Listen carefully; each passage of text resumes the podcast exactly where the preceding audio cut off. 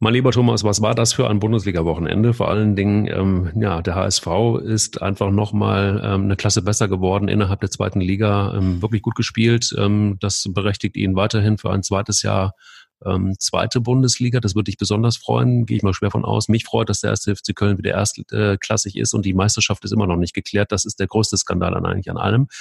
Wie siehst du es? Ja, ich bin ziemlich leer als Fan. Das hat mich jetzt wirklich getroffen. Abstieg haben alle gesagt, Betriebsunfall. Jetzt sind wir ein ganz normaler Zweitligist und irgendwie habe ich das Gefühl, weißt du, was am meisten gefehlt hat beim HSV? Eier. Eier. Eier. Wir brauchen Eier. Der Podcast mit Mike Kleiss und Thomas Wagner. Ich äh, muss ganz ehrlich gestehen, lieber Thomas, dass, äh, ich hatte ein bisschen Angst vor dieser Folge heute, weil ähm, ich ja nun auf die Nase gefallen bin in vielerlei Hinsicht. Also in den Prognosen, die ich so geliefert habe. Und ähm, dann war meiner Nase noch ein Auto im Weg beim Fahrradfahren. Fahrradfahren kann ich nicht. Äh, die Nase ist gebrochen. Habe ich also ordentlich eins draufgekriegt. Du hast eins draufgekriegt bei ähm, äh, eigentlich auf dein Herz, muss man sagen. Ja, man hat dich ja hart getroffen. Einfach schlicht und ergreifend die Tatsache, dass der HSV noch ein weiteres Jahr in der zweiten Liga ist. Wie bitte konnte das passieren? Ich meine, näher als du ist nun kaum jemand überhaupt an der Bundesliga dran. Du bist ja quasi 100 Prozent Bundesliga. Die Frage ist also, was weißt du, was wir nicht wissen? Also was ich zunächst nicht weiß, wie es passieren konnte, dass der Falke von Genua, du, Paolo Salvodelli, der schnellste Abfahrer im internationalen Rennradzirkus mit über 92 gegen ein Auto gegenfahren konnte. Reden wir vielleicht später noch mal kurz über den Giro d'Italia. Ja, ansonsten, ich weiß gar nicht, wo ich anfangen, wo ich enden soll. Ich bin ja letzte Woche noch als Fan neun Stunden von Köln dem Zug nach Hamburg und zurückgefahren. Ich hatte einen Taxifahrer, der sah aus wie Anthony Jeboa. Er kam auch aus Ghana. Ich habe es als gutes Omen aufgenommen. Und an dem Samstag habe ich mich emotional fast ein bisschen von der Saison verabschiedet. Ich hatte vorher getippt, dass sie 4-0 in Paderborn verlieren. Es war dann nur ein 4 zu 1 ja, äh, von außen betrachtet, wenn du 37 Punkte in der Vorrunde hast, dann musst du nur eine mittelmäßige Rückrunde spielen, um aufzusteigen. 16 ja. Punkte, nur der MSV Duisburg ist schlechter. Das ist zunächst mal schon mal eine Katastrophe für sich. Dann das Argument, nach zehn Spieltagen Titz auszuwechseln mit den äh, Worten, der Aufstieg ist alternativlos. Dann aber so lange an Hannes Wolf festzuhalten, das kommt mir vor, wie die Schwarzwaldklinik hatte einen Chefarzt, die wurden immer schlechter und jetzt ist plötzlich das erste Mal jemand bei der OP verstorben, aber ich behalte den Chefarzt, weil ich habe ja vorher so oft gewechselt. Es ist Wahnsinn. Ich habe Hannes Wolf eigentlich immer geschätzt, aber auch er scheint das nicht aus diesem Verein rauszubekommen. Diese Selbstzufriedenheit, auch wir sind ja Herbstmeister, wir sind Wintermeister, auch wir feiern am Rathausbalkon und dann hinten raus, als du gemerkt hast. Und ganz klar war ja das Stichspiel war nach dem Derby-Sieg gegen Pauli, führst du 2-0 nach 16 Minuten gegen Darmstadt und verlierst. Du verlierst dann zu Hause gegen Magdeburg, du holst nur einen Punkt gegen Aue, du verlierst gegen Ingolstadt. Es ist so brutal, diesen Niedergang äh, einfach zu sehen. Becker sagt, wir haben keine Typen. Ja, aber er hat doch die Typen teilweise selbst verpflichtet. Äh, Sakai, ich weiß nicht, alle sagen, ist ein Musterprofi, der ist der langsamste Spieler, den ich je gesehen habe. Bates, ich mag seinen Einsatz, aber da fragt man sich ja nach vorn, was macht der hauptberuflich? Es ist ein totaler Wahnsinn. Und ich muss ganz ehrlich sagen, wir sind ein ganz normaler Zweitligist und das macht mich sehr, sehr traurig, muss ich ganz ehrlich sagen, denn es wird ja jetzt nicht leichter. Man kann jetzt vielleicht nur einmal sagen, Zweitligaspieler wie Kizombi, Hinterseher soll im Gespräch sein, verpflichten, einen guten Trainer und mhm. dann vielleicht in der nächsten Saison es nochmal versuchen. Ja, das ist mir so einfach. Das ist mir alles zu einfach. Das sind sehr, sehr, sehr viele gute Fakten in jedem Fall. Nur, ich frage mich, du hast es angesprochen, Ralf Becker tut mir furchtbar leid, aber bei allem Verständnis, den hat man aus der zweiten Liga geholt von Kiel. Ja, das ist auch ein typischer Zweitligaverein. Der Typ ist typisch Zweitliga und der macht Zweitliga-Aussagen. Wie kann man denn bitte auf die Idee kommen, so einen Typen überhaupt als Sportdirektor zu holen? Punkt eins. Also da beginnt für mich das Übel bei Bernd Hoffmann, der überhaupt keine Ahnung vom Fußball hat. Also wenn ich so jemanden hole, der solche Aussagen dann noch nach dem letzten Spiel gerade trifft am Wochenende, der dann sagt, ach, also auf eine arrogante und überhebliche Art die irgendwas erzählt von, ja, das, das, müssen wir jetzt brutalst analysieren. Davor hat er ungefähr 100 äh, Millionen Spieltage vorher Zeit gehabt. Ich frage mich, warum er jetzt mit so einer Aussage kommt, mit einer Arroganz, Überheblichkeit. Ich meine, arrogant und überheblich ist der HSV in meiner Welt nicht, aber dieser Ralf Becker schon. Tut mir leid, wenn es so ein bisschen Becker-Bashing ist, aber mir fällt gerade nichts anderes ein. Das ist das eine. Das andere ist, dass es wirklich auffällig dämlich ist, was, was da passiert ist. Wie kommt man dazu, A, ihn zu holen und B, du hast es vorhin angesprochen, die Operation am offenen Herzen äh, stattfinden zu lassen, wo das Herz eigentlich noch völlig intakt ist, nämlich als Christian Titz die Mannschaft für mein Dafürhalten sehr gut geführt hat und die waren auf einem Aufstiegsplatz. Es war eigentlich alles gut. Da kommt man da, und der ist ja auch gefeiert worden innerhalb des Vereins. Das war ja im Grunde genommen gefühlt der nächste Felix Magath, nur 6.0. dann, ähm, dann ist man plötzlich in der Lage und sagt so, hm, ach naja, Platz zwei, dann äh, hauen wir doch mal besser raus. Äh, das, das da muss ich dich leider so korrigieren. Sicher. Es waren zwei Punkte hinter den Aufstiegsplätzen und auch hinter Platz eins, aber er war auf Platz fünf. Aber das finde ich war in der Vorrunde nach zehn Spieltagen auch Stimmt, alles. Du hast recht. Völlig ja, okay. Ja. Titz hat äh, äh, letztes Jahr ähm, einfach für Aufbruchstimmung auch in der finstersten Stunde eigentlich gesorgt. Ich fand den auch super. Muss allerdings sagen, das war nachher zu schnell, zu durchschaubar. Bälle immer zurück zu Pollersbeck, der eine Art Libero gespielt hat und die Bälle dann nach vorne. Ähm, aber damals kam die Aussage, und ich bin vollkommen bei dir, die Aussage von Becker, der Aufstieg ist alternativlos, ich sehe die Ziele gefährdet, deshalb muss ich reagieren. Das kann ich alles noch nachvollziehen. Aber warum habe ich denn dann in einer Rückrunde, die mit 16 Punkten das Schlechteste ist, was der HSV jemals abgeliefert hat. Warum hat er nicht reagiert? Zu deinem Vorwurf, warum nehme ich einen Zweitligamanager? Das finde ich gar nicht so schlimm, weil jahrelang haben wir in Hamburg, also beim HSV davon gelebt, dass wir erzählt haben, oh, wir sind so ein dickes Brett, großer Verein, große Tradition, wir nehmen nur das Beste, was noch im Regal ist. Einen mhm. Zweitligamanager zu holen, finde ich völlig okay, weil man in der zweiten Liga auch gute Arbeit leisten kann. Aber wie du sagst, sich hinzustellen, wir müssen brutalst analysieren. Der Trainer, den ich geholt habe, hat zwar jetzt hier mit der Mannschaft es nicht gebracht und wir haben keine Typen. In so einer Stunde, da muss ich ganz ehrlich sagen, auch Herr Becker trägt einen ganz großen Anteil an genau. Misserfolg. Da bin ich vollkommen bei dir.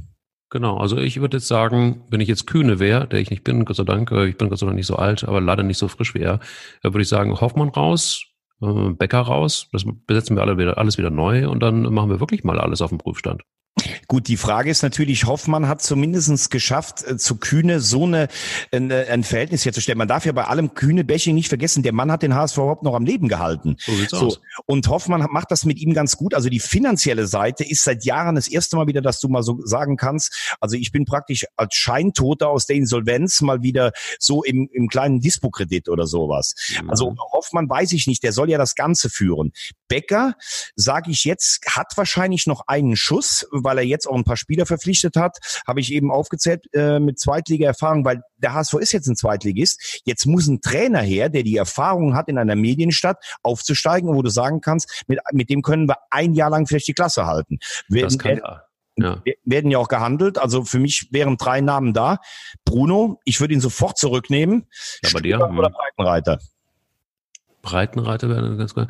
Ja, ich meine, du bist ja ein sehr großer Bruno Labbadia-Fan. Ähm, ich verstehe, verstehe immer noch nicht genau warum, weil er, naja, also Champions League, da wo der HSV hingehört, das hat er irgendwie noch nicht so richtig erreicht. Ähm, nein, Spaß beiseite. Es ist ja so, dass äh, Bruno Aber Labbadia. Europa League Halbfinale, immerhin. Ja, gut, immerhin. Ähm, ein Breitenreiter war jetzt auch noch nicht Champions League, aber das scheint irgendwie, ich habe immer das Gefühl, aber auch nur das Gefühl, das ist wieder so äh, der Radfahrer Kleis, der auch nicht Radfahren kann, aber der dann klug daherredet, wenn es um Fußball geht. Ähm, natürlich, äh, her, natürlich. Also der HSV ist auf jeden Fall mit Vollkaracho in ein Auto reingeknallt, mit 92 Stundenkilometer, ohne Helm. Ja und hat sich mehr als die Nase gebrochen. Ich wollte gerade sagen, das auf jeden Fall. Dann ist aber doch die Frage, und das meine ich jetzt ernsthaft, so bei so einem Antrieb Breitenreiter, ähm, habe ich immer ein gutes Gefühl. Ich kann dir nicht sagen, warum. Also ich hatte natürlich auch ein gutes Gefühl, als ich Fahrrad gefahren bin und als ich dann, ich hatte kein gutes Gefühl mehr, als ich auf der Heckscheibe landete. Aber ähm, ich weiß jetzt auch nicht, wo ich es nehme. Aber ein Breitenreiter hat für mich immer so eine Ausstrahlung von, ich habe das im Griff, ich kann die Mannschaft irgendwie ganz gut erreichen, ich kann denen was Neues einimpfen, ich habe Fußball verstanden. Ist das, stimmt das? Ist das, ist das zu viel Also ich glaube, dass er äh, einen sehr guten Job in Havelse und in Paderborn gemacht hat. Er hat mhm. in Schalke keinen schlechten Job gemacht, wurde als Fünfter entlassen. Das muss man sich mal vorstellen, wenn man sich Schalke heute anschaut. Äh, Hannover ist er mit aufgestiegen, hat im ersten Jahr ganz sicher in der Klasse gehalten, aber dieses Jahr hat er auch Fehler gemacht. Ich glaube, er hat den Kader überschätzt. Äh, Hannover ist einer der schlechtesten Absteiger aller Zeiten. Aber wie gesagt, er hat es vor ein paar Jahre gezeigt, dass er es kann. Peter Stöger, habe ich gesagt, hat in Köln den Aufstieg geschafft, hat in der ersten Liga drei Jahre hervorragend gearbeitet, dann ist alles implodiert. Vielleicht auch, weil er sich mit Schmatke irgendwie menschlich nicht mehr so gut verstanden hat. Mein Ding ist immer nur, dass die Leute so schnell in der Schublade sind. Bei Bruno Labbadia heißt es, der kann nur ein halbes Jahr motivieren. Erstens mal, die Halbwertszeit eines Bundesliga-Trainers sind 18 Monate. Also wenn ich jemanden wüsste, der mir für 18 bis 24 Monate Erfolg verspricht, nehme ich den mit Kuss an. Zum Zweiten, Erfolg in Leverkusen Pokalfinale, wobei da war in der Liga mehr drin. Erfolg mit dem HSV, lange Tabellenführer, bis die Verletzungen kamen. Ähm, Perez, ach, ähm, ach, ach Quatsch, was rede ich denn? Laden Petric, Entschuldigung, ich bin schon so erregt, dass ich die Namen nicht mehr, als wenn ich schon gegen ein Auto dagegen gefahren wäre.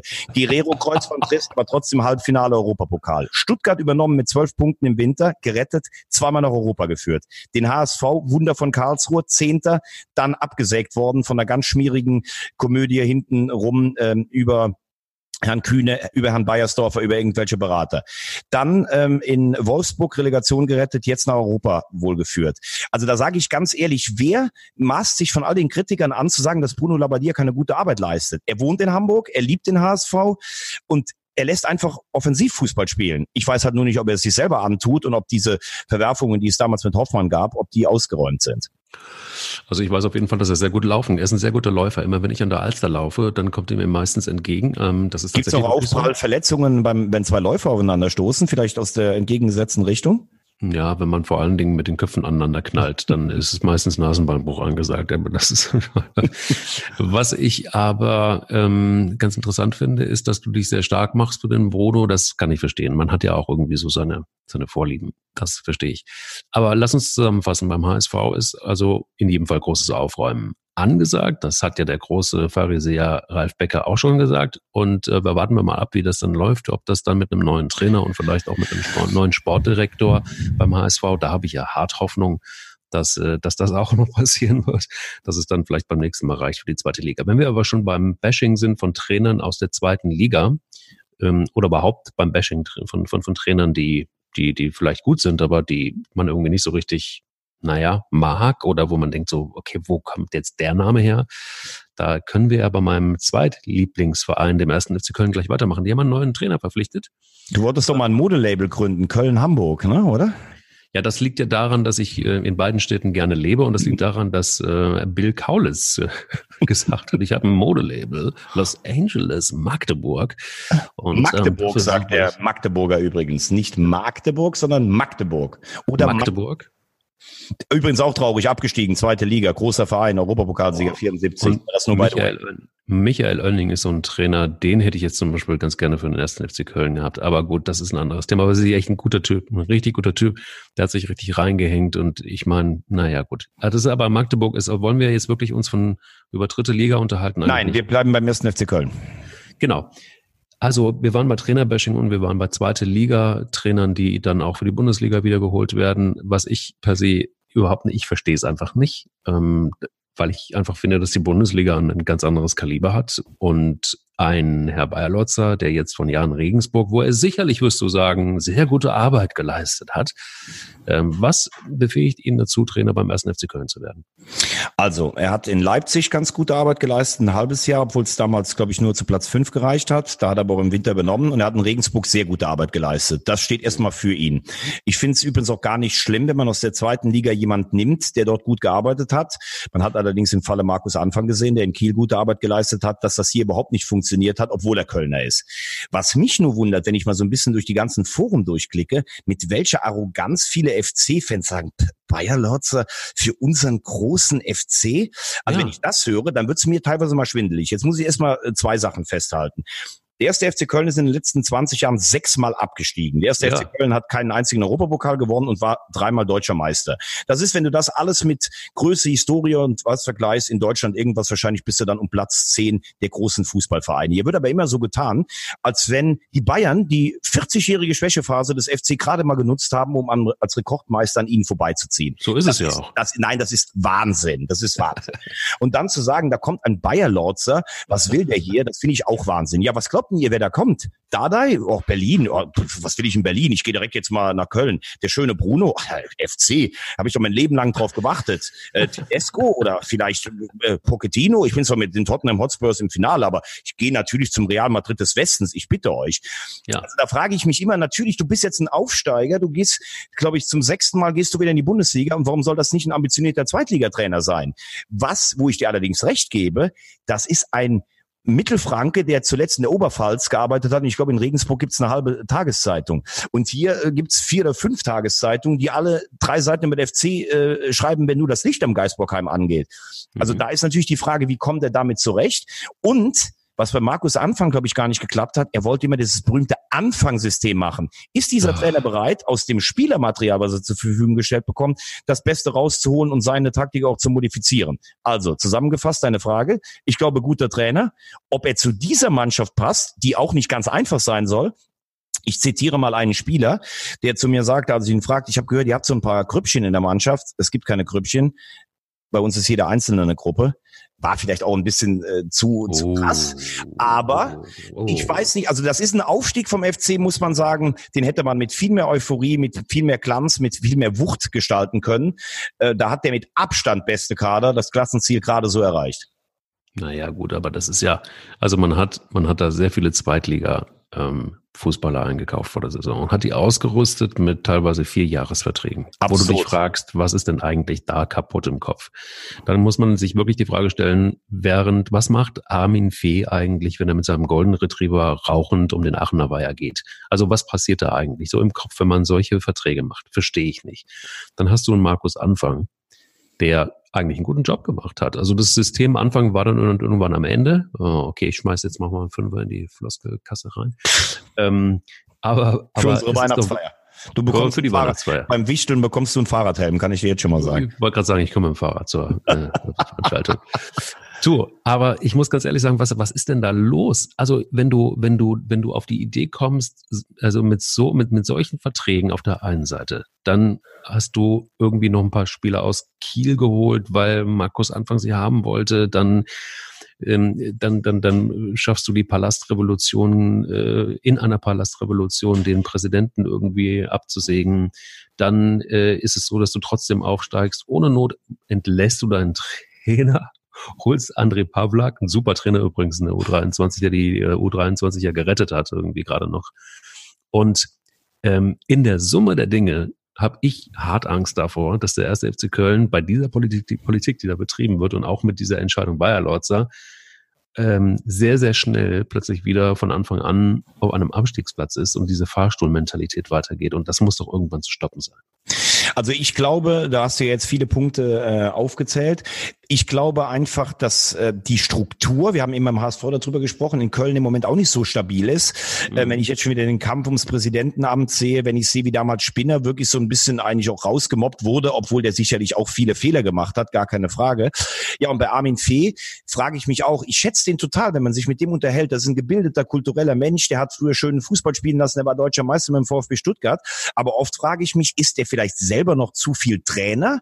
Und B, hat der überhaupt noch diesen Biss, was zu entwickeln? Oder ist das eher so, ja, ich versuche hier mal ein bisschen einen Kader zusammenzustellen, der mich Samstag oder Sonntag im Stadion so ein bisschen, ja, belustigt. Weißt du, wie im alten Rom. Jetzt lauft mal und mhm. spielt, mhm. dass es mir gefällt. Ne? So, jetzt ist die Frage, wie harmoniert der mit Bayer Lorzer? ich gebe dir vollkommen recht, der Kader ist meiner Meinung nach total unausgewogen. Ich sag dir auch warum.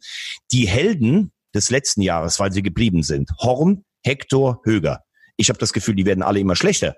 Horn ist überhaupt nicht mehr beweglich. Meiner Meinung nach wirkt er auch nicht austrainiert. Hector, alle geschwärmt, einer der besten Linksfüßer überhaupt. Führungsspieler, ja, ist nicht nach Dortmund gegangen. Ja, man kann wahrscheinlich sagen, vielleicht hat er gar nicht den Biss, um irgendwie ganz große zu werden. Höger wird immer langsamer, Risse leider von Verletzungen geplagt. So, und dann hast du ein paar neue Leute. Wie du sagst, zweite Liga, Zichos, Sobich, zusammen sieben Jahre Vertrag. Pff, die haben ein Tempo, da fällt ja, fällt ja teilweise die Taube vom Dach vom Geisbockheim, wenn ich jetzt mal ganz äh, polemisch werde. Nein, das sind alle Spieler, die funktionieren vielleicht in der zweiten Liga, warum gebe ich denen nicht Zweijahresverträge? Steig erst mal auf und guck dann, ob so die, ob die in, in, der Bundesliga sich bewähren. Schaub, ganz feiner Fuß, ist auch die Frage, reicht das vom Tempo her? Der Beste, weil du eben gesagt hast, warum keiner aus der zweiten Liga, war sicherlich Drexler, der hat richtig gut gespielt. Cordoba, den sie hier verlacht haben am Anfang und Terodde hat wieder zuverlässig geknipst, aber so viele Chancen wird es wahrscheinlich in der ersten Liga nicht geben, dass der dann wieder im 20er-Bereich ist. Also kurzum, da gibt es einige Baustellen. Armin Fee hat gesagt, er will nur vier neue Spieler verpflichten. Die Frage ist natürlich, was stellt sich Bayer Lautzer vor, wenn du ein Spiel erstmal verteidigen musst? Wenn du hinten drin stehst, brauchst du natürlich nicht so die Schnelligkeit, wie wenn du ein bisschen höher verteidigst. Aber ich finde, für den Kader, den der FC hatte, für das Geld, was sie auch haben, für das sie wahrscheinlich schon viel früher hätten aufsteigen können, von diesem Planungsvorsprung und auch von diesem emotionalen Aufstiegsvorsprung ist nicht so viel übrig geblieben, wie ich vor der Saison gedacht hätte. Also mein, mein, mein schönster Satz von dir heute war, Timo Horn wirkt nicht so richtig austrainiert. Ich würde ja eher sagen, er ist ein bisschen angefettet, der Gute. Und ich weiß nicht so recht, ähm, äh, wie viel Kilo Übergewicht er hat. Ich weiß auch nicht, woran es liegt, ob er vielleicht einfach das eine oder andere Kölsch zu viel trinkt oder ich weiß es nicht. Aber das, das macht übrigens ähm, bildlich tatsächlich bei mir im Kopf was. So dieser, diese, dieses angefettete, träge, Bild, das der FC da abgegeben hat. Ich finde, der ist auch angefettet und träge in die erste Liga gerutscht. Jetzt gerade irgendwie so unaufgeregt, irgendwie schwerfällig, es war alles zäh und ja, so schwerfällig, ja, ja, schwerfällig, da, da gebe ich dir vollkommen recht. Also wie wie äh, professionell Timo Horn arbeitet oder ähm, trainiert und lebt, das weiß ich nicht. Ich finde, er ist ein ausnehmend netter Typ, wenn du dich mit ihm unterhältst. Aber mir fällt auch auf, er war ja, er war früher total bewegt, schnell der am Boden war und was der für Gegentore bekommen hat. Da muss ich übrigens auch sagen, Andreas Menger das war wahrscheinlich einer der drei schlechtesten Torhüter der FC-Bundesliga-Geschichte, ist dann Torwarttrainer. Da frage ich mich dann auch oft, Alex Bade hatten so einen guten, warum, was ist das für eine Personalie zum Beispiel? Ich will diesen Leuten ja gar nichts, ähm, um Gottes Willen persönlich, ich frage mich nur, ich sehe das Ergebnis und stelle fest, dass Timo Horn lange nicht mehr in der Form ist, die er vor drei Jahren hatte. Lass uns da aber gerne bleiben. Die fetten Jahre sind vorbei, hoffentlich bald für Timo Horn und den Rest des FC auch, aber also im Sinne von Fitness ähm, wollen wir aber vielleicht einfach auch das Bild rüber retten zum FC Bayern München. Da sind die fetten Jahre auch ein bisschen vorbei, oder? Also wenn man einen Trainer wie Niko Kovac auf der Abschlussliste hat, wo eigentlich alles gut ist, wo man vielleicht sogar gleich zwei, zwei Titel noch holen kann, wo ist eigentlich das Problem beim FC Bayern gerade? Ich glaube, das Problem begann schon im letzten Jahr. Angelotti hat nicht funktioniert. Dann hast du dich daran erinnert, oh, da ist ja Jupp Heynckes noch, der kommt doch sicher wieder. Okay, Jupp Heynckes kam, man hat gedacht, naja, dann schenken wir seiner Frau ein paar Blumen, wir umschmeicheln den Jupp, Kando bekommt ein paar Leckerlis und dann bleibt der Jupp noch ein Jahr da. Irgendwann hat aber selbst Jupp Heynckes gesagt, das mache ich nicht mehr. Und dann war die große Frage, wen holen wir denn eigentlich als Trainer? Ich sage ja immer, das, was mir bei den Bayern nicht gefällt, ist, dass sie wie beim, wenn du, ja, du hast doch sicher mal Risiko gespielt früher, dieses Gesellschaftsspiel, ne? Unbedingt, ja. Du gehst mit 56 Armeen in ein Land, wo acht stehen und würfelst so lange, bis du auf jeden Fall gewonnen hast. Selbst wenn du 40 verloren hast, das kannst du ja gar nicht verlieren. So. Die Bayern kaufen einfach alles irgendwie zusammen und das reicht dann, um zumindest national keine Konkurrenz zu haben. Aber das ist doch kein Trainerscouting, wenn mir bei irgendeiner Feier einfällt, äh, der Kovac ist doch ein Freund von meinem kroatischen Fahrer. Vielleicht könnten wir den mal fragen. Der macht in Frankfurt hier keinen schlechten Job. Ähm, Nagelsmann war vielleicht noch frei, dem hat man es vielleicht nicht zugetraut. Das ist ja alles okay. Aber Leute wie Pochettino Firmino oder so, die bei Tottenham seit Jahren einen ausnehmend guten Job machen. Ich weiß gar nicht, ob die bei denen auf der Liste standen. So, dann muss ich konstatieren, dass von dieser großen Mannschaft 2013 die Spieler älter werden. Robben, Ribéry beenden jetzt ihre Karriere, zumindestens bei den Bayern. Die anderen werden auch nicht jünger. Boateng ist permanent verletzt. Und dann sage ich mit dieser Mannschaft, wie selbstverständlich, das Halbfinale in der Champions League ist Minimum und nebenher sollen wir das Double holen. Ich sage, um das noch zu, sagen, zu, äh, zu Ende zu führen, ich glaube, dass die Bayern noch nie in den letzten fünf Jahren so weit von der europäischen Spitze entfernt waren wie jetzt. Und jetzt plötzlich, oh, wir brauchen jetzt mal ein paar Spieler, müssen ein Zeichen setzen. Hernandez, französischer Weltmeister, 80 Millionen. Ganz ehrlich, da äh, stellt sich mir alles auf, was, was es gibt.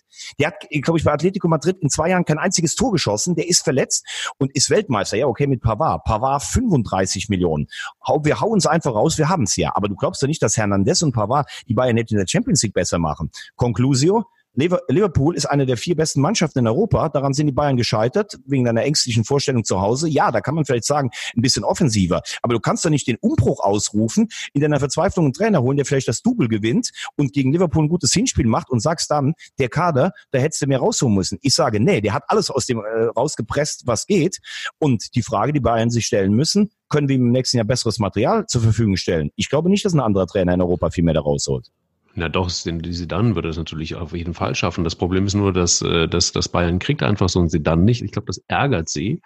Und ähm, das ist dann eben sowas, was, was, was, was glaube ich auch ein bisschen in den Kleidern hängt. Also guck mal, du kriegst die wirklichen Top-Trainer, kriegst du nicht nach Bayern. Die wirklichen Top-Spieler kriegst du auch nicht so richtig nach Bayern. Also du kriegst Verletzte, die zwei Spiele gemacht haben und dann noch verletzt sind. Die, die kannst du einkaufen für wahnsinnig viel Geld. Das ist doch irgendwie auch ein, das ist doch auch sinnbildlich, oder nicht? Ich finde es krass. Also ich finde es echt krass. Es könnte, es müsste doch eigentlich darauf hindeuten, dass in Europa spielt Bayern München jetzt nicht so die große Rolle. Ja, äh, absolut. Weißt du, früher hat Uli Hoeneß immer gesagt, wir müssen in zehn Jahren fünfmal deutscher Meister werden und wir müssen einmal die Champions League holen in der Zeit oder zumindest in ein Finale kommen. So, damals gab es ja auch teilweise den Europapokal der Landesmeister. Jetzt ist das aufgebläht worden. Die Bayern können gar nicht so viele Fehler machen, dass sie nicht unter den ersten vier sind. Aber mhm. sukzessive hat man doch das Gefühl seit 2013, sie waren ein paar Mal nah dran, auch im Halbfinale, dass es sich eigentlich zurückentwickelt hat, weil das ganz große Geld gibt's mittlerweile auch woanders. Wobei, wenn die Bayern immer weinen, dass sie das Geld in England zu viel mehr verdient wird. In England prügeln sich aber auch sechs Spitzenclubs um ein Talent. Wenn du in, in Deutschland einen hast, der gerade auslaufen kann, ja, dann geht der natürlich automatisch direkt zu den Bayern, vor allen Dingen vornehmlich, wenn man damit auch noch die Konkurrenz schwächen kann. Sieh dir Timo Werner an, der als Konterspieler finde ich überhaupt nicht in das System der Bayern reinpasst. Oder man versucht, wie damals bei Marco Reus, wenn der dann keinen Bock hat und zu Dortmund geht, dann lässt man lancieren, der hätte eine Stammplatzgarantie gefordert, um ihn schlecht aussehen zu lassen. Das sind ja so die üblichen Spielchen. Aber ja. wenn, wenn ich drauf gucke und sehe, wen die jetzt verpflichten und an wen sie dran sind, dann sage ich, mit dem Geld, was andere Mannschaften haben, Paris, City, die ja all die Champions League nicht gewonnen haben, plus die etablierten, Real, die wieder angreifen werden, Barcelona, die angreifen werden und die, die jetzt da im Finale stehen, Liverpool, Tottenham. Guck dir mal an, was Ajax gespielt hat mit einer Philosophie. Übrigens, Erik Ten Haag, apropos Trainer, der war bei Bayern in der zweiten Mannschaft der Trainer. Ob man den ja, aufbauen können oder sowas, ist die Frage. Ich glaube, Bayern war früher immer unter den Top 4 in Europa und ist im Moment, bewegen sie sich eher so im Bereich zwischen 4 und 8. Es kann natürlich sein, dass ich nächstes Jahr Lügen gestraft werde. Aber ich glaube einfach, dass das was mit Scouting langfristiger ähm, Planung auch zu tun hat und zu sagen, wir nehmen Timo Werner jetzt vielleicht als Ersatz für für für Robben und Ribéry ist eben für mich keine langfristige äh, Strategie und Hernandez und Pavard, ob die so gut werden wie Hummels und Boateng mal waren, ich glaube es nicht.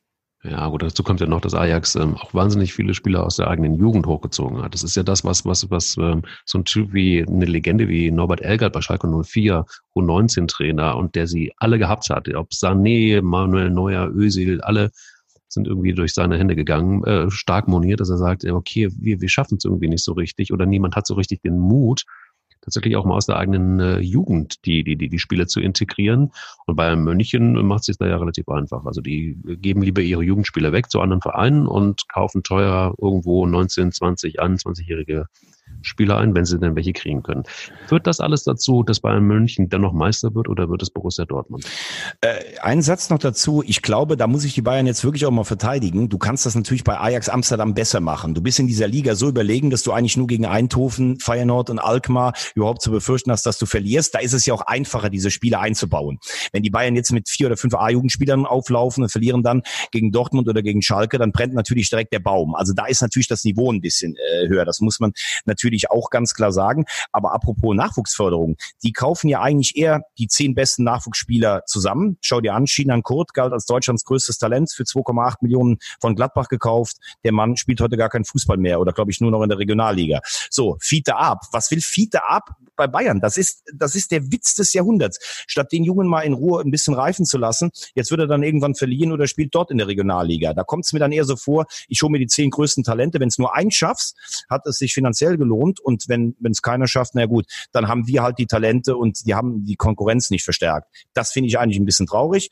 Um auf deine Frage zu kommen, äh, Samstag, ich glaube, es ist schon schwer genug für Dortmund überhaupt äh, in Gladbach zu gewinnen, die ja jetzt doch noch die Champions League erreichen können. Und bei allem Respekt, bei aller Zuneigung, bei allem, bei, beim tiefsten Hüteziehen vor dem, was Eintracht Frankfurt dieses Jahr gespielt hat, die Mannschaft scheint mir jetzt wirklich total über dem äh, Akku zu sein. Und ähm, ich glaube, dass das eine klare Sache wird für die Bayern am Wochenende, dass sie das Spiel klar gewinnen und dann überhaupt nicht gucken müssen, was da in Gladbach passiert. Also Wunderbar, dann haben wir diese Frage auch noch geklärt. Die letzte Frage ist, ähm, wie geht es aus, das Relegationsspiel gegen die, zwischen dem VfB Stuttgart und ich mutmaße, jetzt ist ja noch nicht klar, dem ersten FC Union Berlin. Boah, das ist für den VfB Stuttgart, glaube ich, keine ganz einfache Situation. Hätten sie gegen den HSV gespielt, dann hätten alle gesagt, boah, zwei gefallene Giganten der Liga gegeneinander. Das hätte dich auch so im Umfeld gepusht. Wenn du jetzt gegen Union Berlin oder Paderborn spielst, ich glaube übrigens auch, dass Paderborn direkt aufgeht, mein lieber Mann, das ist eine andere Ausgangsposition. Und an der alten Försterei in Berlin zum Beispiel, da ist dann wirklich, wenn die dann richtig schön auch mal auf die, auf die Hölzer gehen, das ist für den VfB eine ganz unangenehme Situation. Da hat er viel mehr noch zu verlieren. Ich glaube aber letztlich trotzdem, dass Stuttgart so viel individuelle Klasse hat und mit dem Trainer zumindest jetzt so ein, ein Gefühl für die Heimspiele gewonnen hat. Also Wolfsburg jetzt mal so überlegen zu schlagen, das äh, ist sicherlich auch nicht ganz einfach in dieser Spielzeit, so dass ich doch eher glaube, dass der VfB Stuttgart äh, das Ding knapp zieht, was übrigens als HSV-Fan für mich ganz gut wäre, weil wenn Stuttgart jetzt auch noch runtergeht, die würden sicher auch viel Geld reinwerfen. Oh Gott. Oh dann wird es ja noch schwieriger, ja. wieder aufzusteigen. Wobei bei Union haben wir uns auch schwer genug getan und verloren. Oder in Paderborn. Mann, Mann, Mann. Gut, dann haben wir noch eine Frage zu klären. Wo steht Schalke in der nächsten Saison mit dem Top-Trainer David Wagner, der mit Jürgen Klopp ganz eng ist und der schon super Arbeit in Deutschland geleistet hat, der hochgeschätzt ist, der, glaube ich, von mindestens drei Fußballvereinen in der Bundesliga gejagt wurde. Jetzt dann äh, hat Schalke den Zuschlag bekommen. Wo landet Schalke ähm, nächste Saison? Kleiner Blick in die gläserne Kugel. Äh, auf jeden Fall weiter vorne als zuletzt. Das ist ja nicht so schwierig. Wagner hat richtig, hat, hat richtig gute Arbeit geleistet. Da hast du recht. Gehört ja auch zu den Eurofightern, hat Stallgeruch, obwohl er sehr gut mit, äh, mit Jürgen Klopp befreundet ist. Ähm, die Frage wird sein, ich glaube jetzt nicht direkt Europa. Die Frage wird sein, was kann er? Tedesco ist ja Vizemeister geworden mit einer sehr disziplinierten defensiven Spielweise und ist daran gescheitert, der Mannschaft nach vorne irgendwelchen Esprit oder Spielzüge einzuhauchen. Ich glaube, dafür steht Wagner und ich glaube, dass die Leute, wenn sie sehen, okay, die werden wieder eine Heimmacht, die spielen auch mal zu Hause begeisterten Fußball gegen stärkere Gegner, so ähnlich wie das Werder Bremen in diesem Jahr gemacht hat, dann glaube ich, dass die Leute auch zufrieden sind, wenn du irgendwie zwischen sieben und zehn landest. Da wird Schalke meiner Meinung nach landen. Platz sieben kann ja zum Beispiel auch für Europa äh, reichen, aber da hat Jochen Schneider, er hat sich ja sehr lange Zeit gelassen, also viel mehr Zeit dazu an der Kreuzung, als du da in dieses Auto reingefahren bist. Also da hat er eine gute Personalentscheidung getroffen, muss ich sagen. Hm beim SC Baden-Baden ähm, oh, ja. mal gespielt, ne, als äh, man nannte als Feuerwehr, Feuerwehr. Feuerlöscher. Ah, die Feuerwehr. Als, Feuer, als Feuerwehr, genau. Ja? Da äh, hätte ich auch gerne unter David Wagner gespielt. Ähm, da bin ich mir ziemlich sicher. Also ich bin, bin ein großer Fan, ohne dass ich äh, jemals tatsächlich ihn in der Bundesliga als Trainer gesehen habe, was ja auch nicht der Fall war. Aber ich bin sehr gespannt. Ähm, ich bin, bin ein großer Hübs Lebens-Fan. Man mag ihn ja oder man mag ihn nicht. Ich mag ihn sehr. Und ähm, ich setze mich jetzt gleich mal aufs Fahrrad und der Knurrer von Kerkrade ja. und äh, der Radler aus Rodenkirchen, so würde ich es dann sagen. Aber sag mir da noch mal kurz, jetzt haben wir ja schon besprochen, also Bayern wird Meister, der VfB schafft die Relegation. Jetzt frage ich dich, wer kommt denn in die Champions League? Gladbach, Leverkusen oder Frankfurt? Ähm, ich tippe darauf, dass es Frankfurt, nein, ich hoffe darauf, dass es Frankfurt noch schaffen wird im, im, am, am letzten Spieltag, also am Samstag.